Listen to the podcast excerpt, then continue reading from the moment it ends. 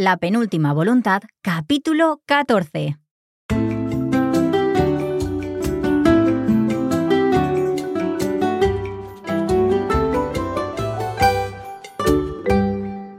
Bueno, estamos de vuelta con otro episodio de La penúltima voluntad. Anabel, ¿qué tal?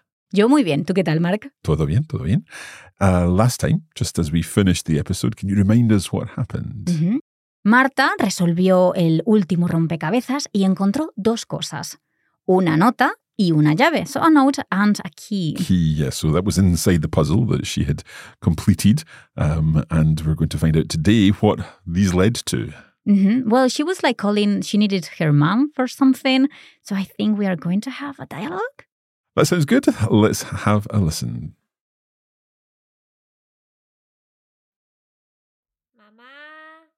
Estoy en la cocina.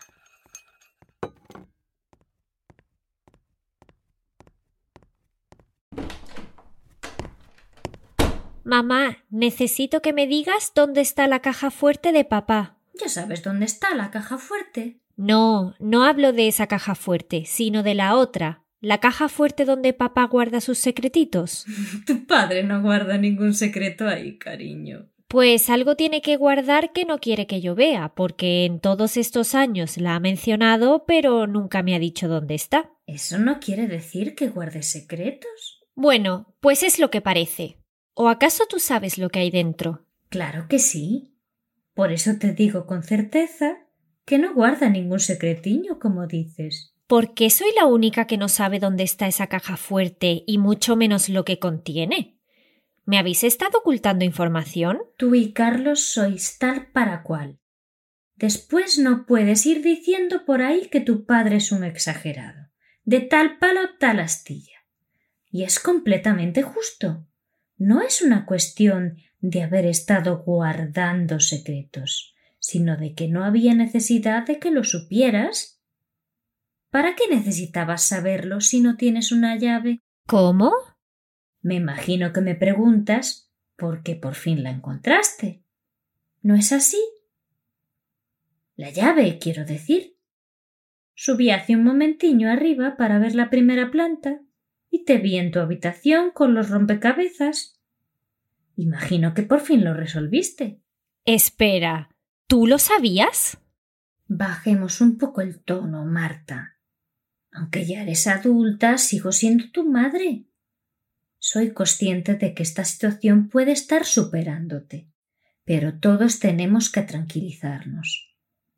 ¿Y saber qué exactamente? Que dentro del puzzle que papá me regaló había una llave.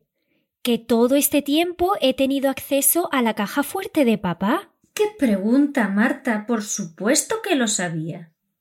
Pero ¿y por qué no me dijisteis nada? Es que no había nada que decir. Era como hacer un regalo y decir lo que hay dentro antes de que lo abrieran. Esto es distinto. ¿Y cómo habéis aguantado tantos años sin decirme nada? Yo me mordí la lengua en muchas ocasiones. Pero papá me hizo prometerle que nunca te lo diría. Ya veo. Entonces, ¿tú sabes qué relación tiene esta caja fuerte con lo que está pasando ahora? No, no, no. A mí no me metáis en vuestro juego. Esto es entre tu padre y tú. Eres más lista que un ayo. Puedes llegar a la conclusión de todo esto por tus propios medios, mociña. Pero es que si no me dices dónde está la caja fuerte, no puedo abrirla. No dije que no te fuera a decir dónde está. Ahora que tienes la llave, a tu padre no le importa que te lo diga. Ven, sígueme.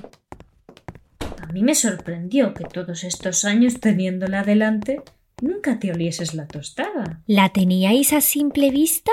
Ajá. Y no la cambiamos de sitio desde que Carlos la puso ahí. Pues no se me ocurre. ¿En su despacho? No me digas que está detrás de un cuadro. ¿Qué cosas tienes, Marta? Ven, pasa. ¿La ves? Veo muchas cosas, mamá, pero no parece haber gato encerrado. Pues es algo que a ti te encantaba de pequeña. Te pasabas horas mirándolo. ¿El maletín?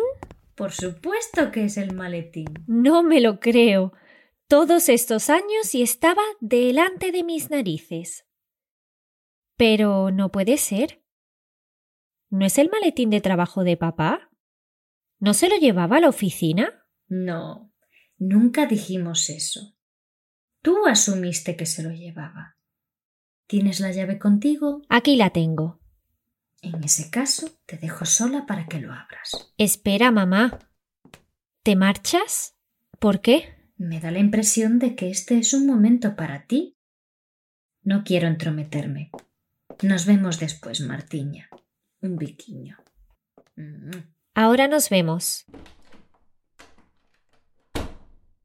Bueno, bueno, bueno, Marta. Hora de la verdad. Vamos a ver qué hay aquí dentro y a qué viene tanto misterio.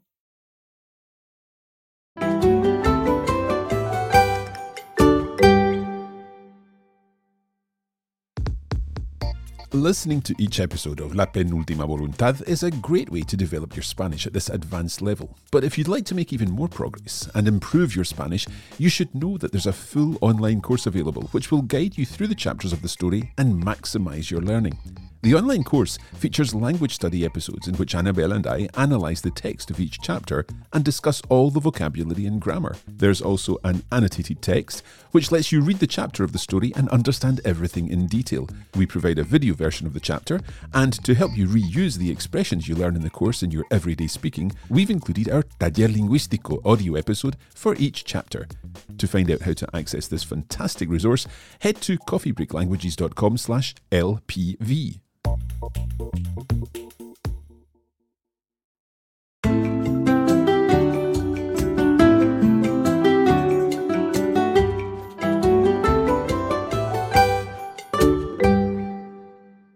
There's always suspense at the end, Annabelle.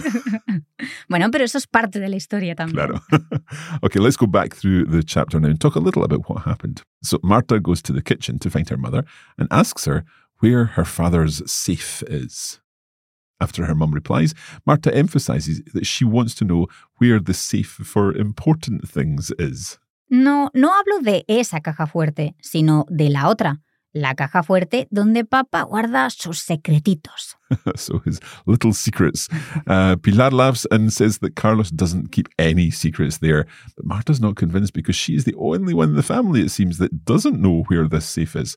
Marta is even more surprised and a little bit hurt, perhaps, when she realizes that Pilar also knows what's inside the safe. ¿Me habéis estado guardando información? Have you been keeping this information from me? Pilar then thinks that Marta's reaction is a little bit over the top. Tú y Carlos sois tal para cual. Después no puedes ir diciendo por ahí que tu padre es un exagerado. Tal para cual. Uh, you're one of a kind. So Pilar also tells Marta that, that Marta didn't have to know about the, the safe. She didn't need to know about the safe because she didn't have the key, but now she does. Marta then asks her mother if she knew about the wooden box, the, the puzzle, and what was inside. ¿Qué pregunta Marta? Por supuesto que lo sabía. And she adds that Carlos made her promise that she wouldn't tell her. But now she's found the key and she can be told where the safe is. A mí me sorprendió que todos estos años, teniéndola delante, nunca te olieses la tostada. I love that expression. Marta cannot believe that it's been in front of her the whole time. They go to Carlos's office, and Pilar tells her that the, the safe for the important things is actually her father's briefcase, the one that's always been on the desk. Now her mother leaves the room so that Marta can open the briefcase alone. Hora de la verdad. Vamos a ver qué hay aquí dentro y a qué viene tanto misterio. Muy bien. En este capítulo hemos visto muchas palabras gallegas, ¿no? Eso es, sí. Porque Pilar, claro, es gallega. uh, y hemos visto, por ejemplo, uh, secretiño en vez de secretito. O mociña, martiña. Martiña, sí. Este, the, the, this iño, iña ending, very common in, in Galicia. So it's, it's nice to hear this different style, different uh, variety of, of Spanish uh, within the episodes. Now, the other thing that I wanted to mention is a lovely expression when uh, Pilar was talking about uh, her daughter and her husband. and she used the expression uh, de tal palo, tal astilla. it's a lovely expression. Tell us about what it means. Well, the the literal translation is um, from the stick Uh-huh. um, to the um, astilla. How do you? It's a skelf. A skelf. little bit of wood that you might find in your finger if you've been holding a piece of wood or something like that. Yes, yes. Okay, so from such a stick, you get the same kind of skelf, Yeah. as it were. Okay, so what that really means is that um, it's kind of like the English expression like father, like daughter, or like mother, like son, or something like that. Um, so you know, the, the, the they're very similar, both of them. No, no, together. sí. And they are. and they are. I think they've got very similar personalities. Ujú. But that's what's made the whole story work. I think. No, no. Totalmente de acuerdo. Okay, so we've heard what's happened up to this point. Marta is just about to open the briefcase, and we will find out what is in that briefcase in our next episode. Chan, chan, chan, chan. of course, now, if you would like to get more out of this, you can visit uh, the Coffee Break Academy, coffeebreakacademy.com, where you will find the full course version of La Penúltima Voluntad. And uh, so just search through Coffee Break Spanish there, you'll find that. Or you can head to coffeebreaklanguages.com slash LPV.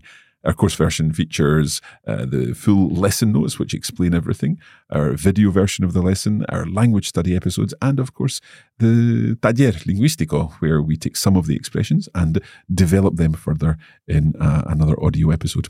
Bueno, suena fantástico. Sí, lo es.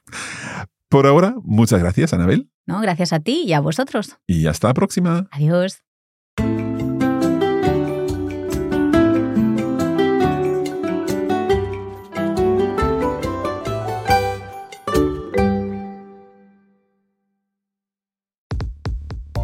You have been listening to a Coffee Break Languages production for the Radio Lingua Network.